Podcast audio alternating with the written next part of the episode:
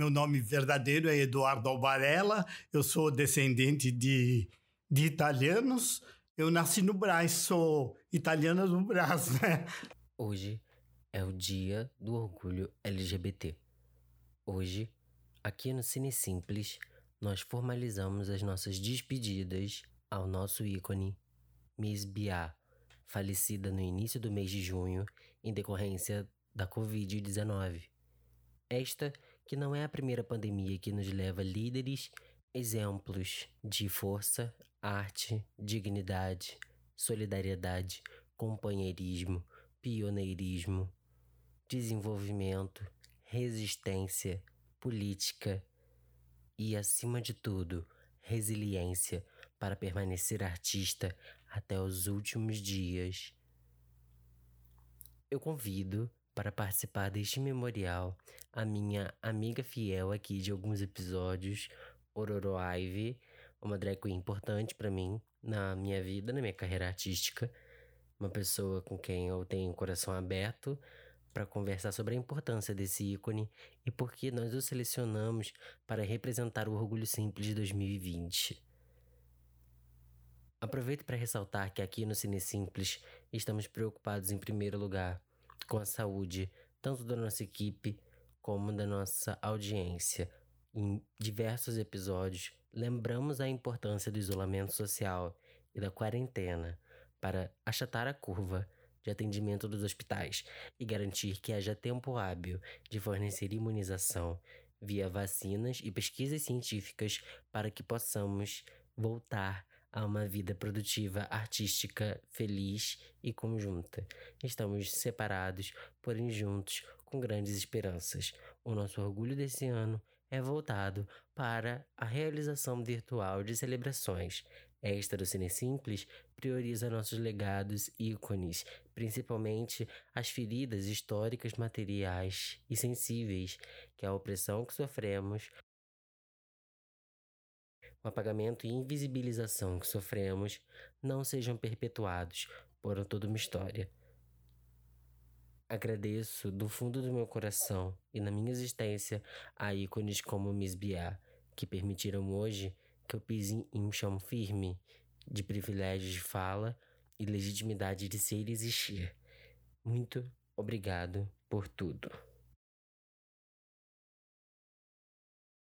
Estou aqui hoje com a nossa já conhecida Ororo Ivy para me ajudar a contar um pouco dessa história e desse legado de força e esperança que Miss Bia é para todos nós na comunidade LGBT.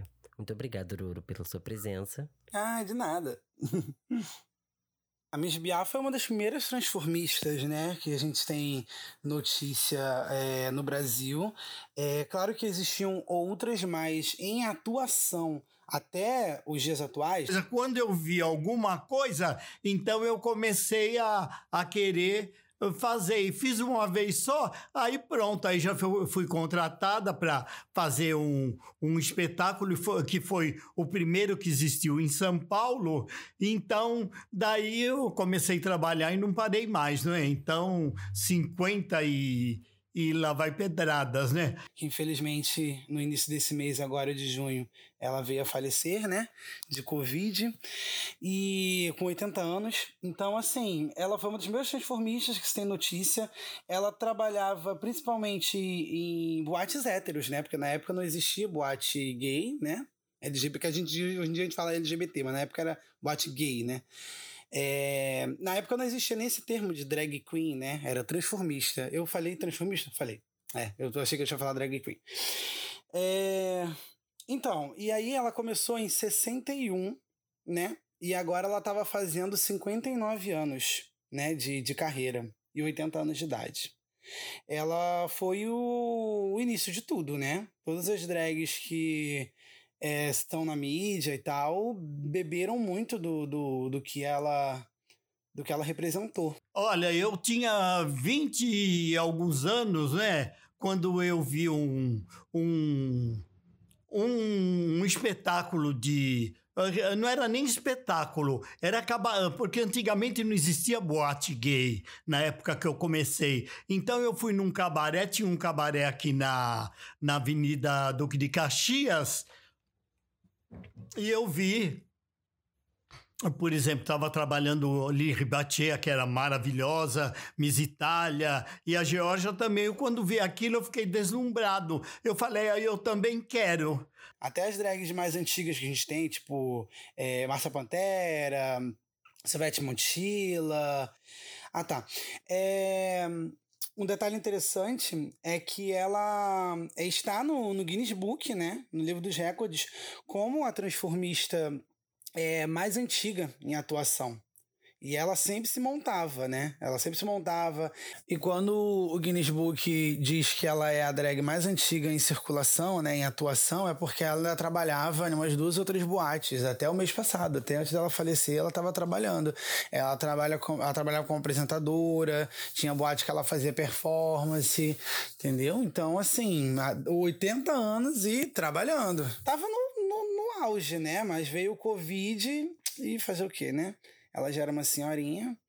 Enfim, mas até, mas a gente pode até ver umas entrevistas que ela deu para Silvete, para Ícaro Kadoshi e tal, no ano passado, e ela tava tipo inteirona e rindo e, sabe, sempre muito bem humorada, sempre muito lúcida, contando muitas histórias.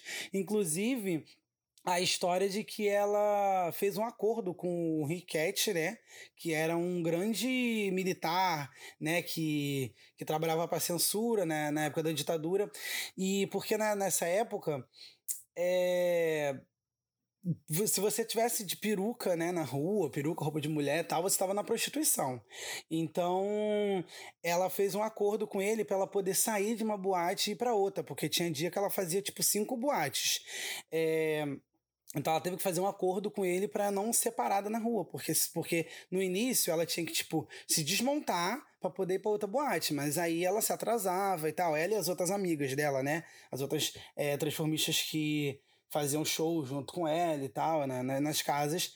Aí ela conseguiu fazer um acordo com o Richette, Riquete para poder sair montada na rua, sem que o censure, sem que os militares pegassem ela, né?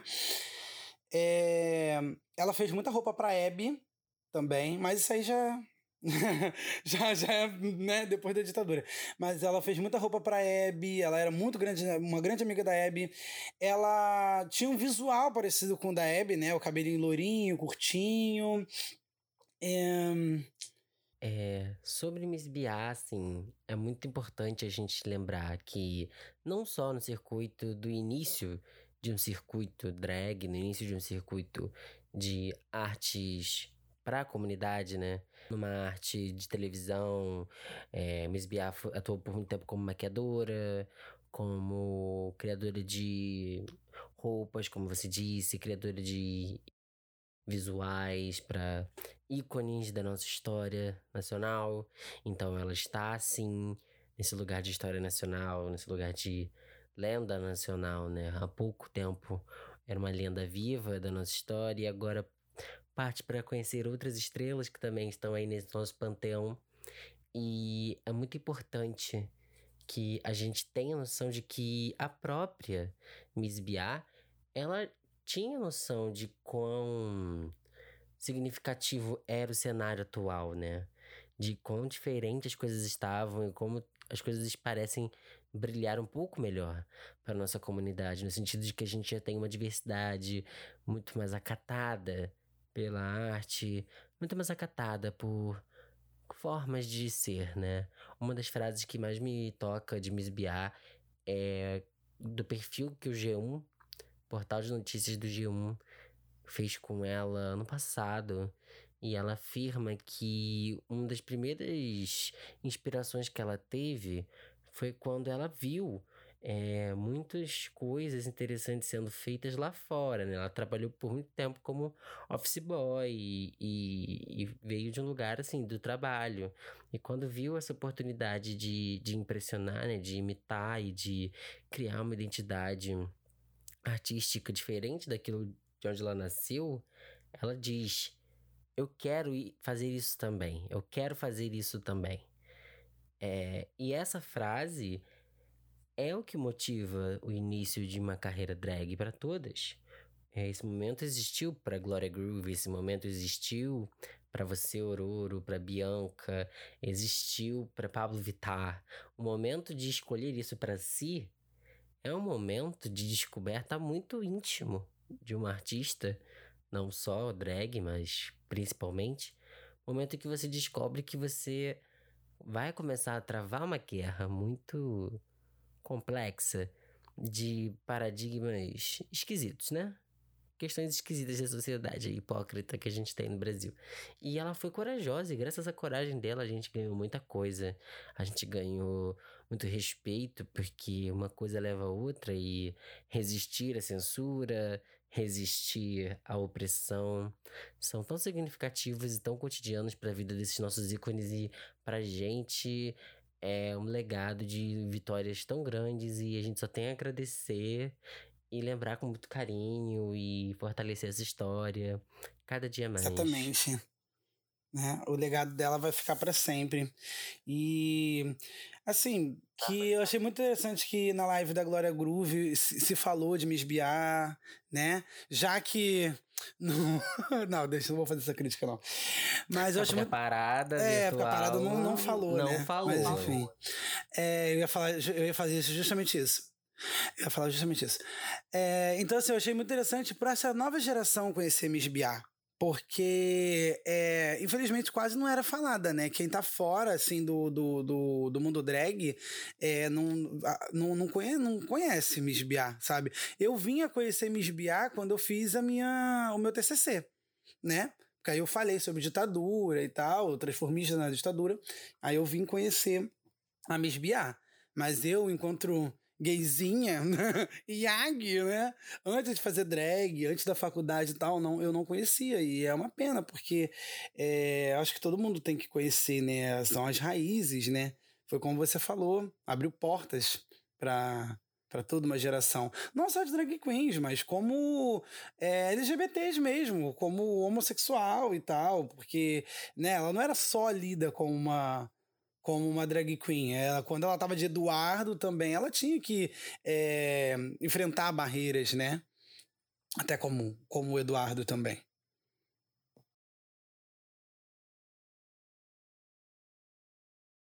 Perfeitamente.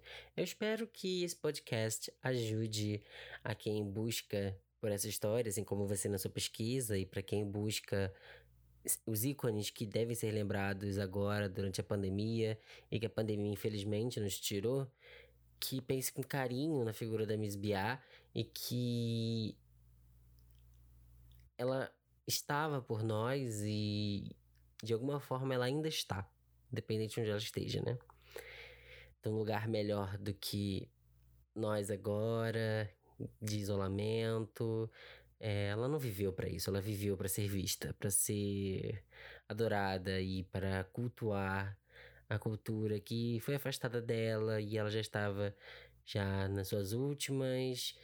E que bom que a gente tem uma série de documentos que a gente consegue, né, de vídeos, de registros e de, e de falas, né? A fala na live da Glória Groove realmente foi importante, eu gostei muito.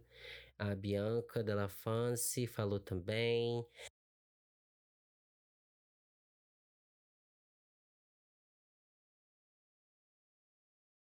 A Alexia Twister lembrou também muito carinhosamente sobre Miss Biá. E aqui nós não fazemos diferente. É, obrigado, Ururu. Foi muito bom para mim. Eu tava precisando. Eu queria começar o dia de hoje aqui no podcast com esse memorial totalmente dedicado a Miss Biá, para que as pessoas conheçam pelo menos um pouquinho desses eventos históricos relevantes, da figura dela, um pouco da personalidade dela, da, do legado dela e de por que, ela é importante. É, na verdade, o que, o, o que nós falamos é pouco para tudo que ela representou, mas tocamos em pontos importantes aqui. E eu convido todo mundo a é, estudar e pesquisar sobre Miss Biá, não só Miss Biá, mas muitas outras drags e transformistas daquela época, né? Porque drag é um nome atual, é transformistas que davam o nome na As época, né? Divinas Divas, né? Do Teatro Rival. É, Divinas Divas. Que é um documentário necessário. Necessário. Divinas Divas, por favor. É isso, estude a sua história, estude a história dos nossos, estude a nossa vida, busque essa informação porque ela não está oferecida do jeito que deveria. E eu acho que esse mês de junho desse ano é a prova disso. De que se nós não fizermos por nós, ninguém vai fazer. E agradeço de novo, Ororo, pela sua presença. Muito obrigado. Espero que você tenha um dia abençoado, doce, feliz. E que você esteja aí linda, maravilhosa, que eu tô vendo que você tá montadinha aí. É porque vocês não conseguem ver, né, gente? Mas ela tá caprichada. Claro, gata, porque deu, ó, eu tô gravando aqui pra você, mas eu vou gravar pra mim também. ai, ai. Só que aí, só que o teu vídeo vai sair de manhã, o meu vídeo vai sair mais pro final da tarde e à noite, porque, né, vai demorar pra editar. Eu não sou tão, assim, profissional que nem você, né? Mas vai sair também, gente. Quem quiser Imagina, ver o meu né? vídeo é, é, é, vídeo mesmo, assim, tal, no, no IGTV, tá bom? Porque aqui é um podcast. É, tá bom? Vai estar no meu IGTV da Aurora Live no Instagram e no meu Facebook. Só que o meu Facebook no momento tá trancado, né? Aí você tem, mas pede uma solicitação lá que eu aceito vocês. E o Instagram está aberto, arreganhado. Pode ir lá olhar que até de noite vai estar tá lá. Tá bom? Então, é isso aí. O Iago vai botar aqui os meus, os meus redes sociais. E, gente, me adiciona, tá? Eu não tô pedindo, eu tô implorando. Beijo. Meu Deus.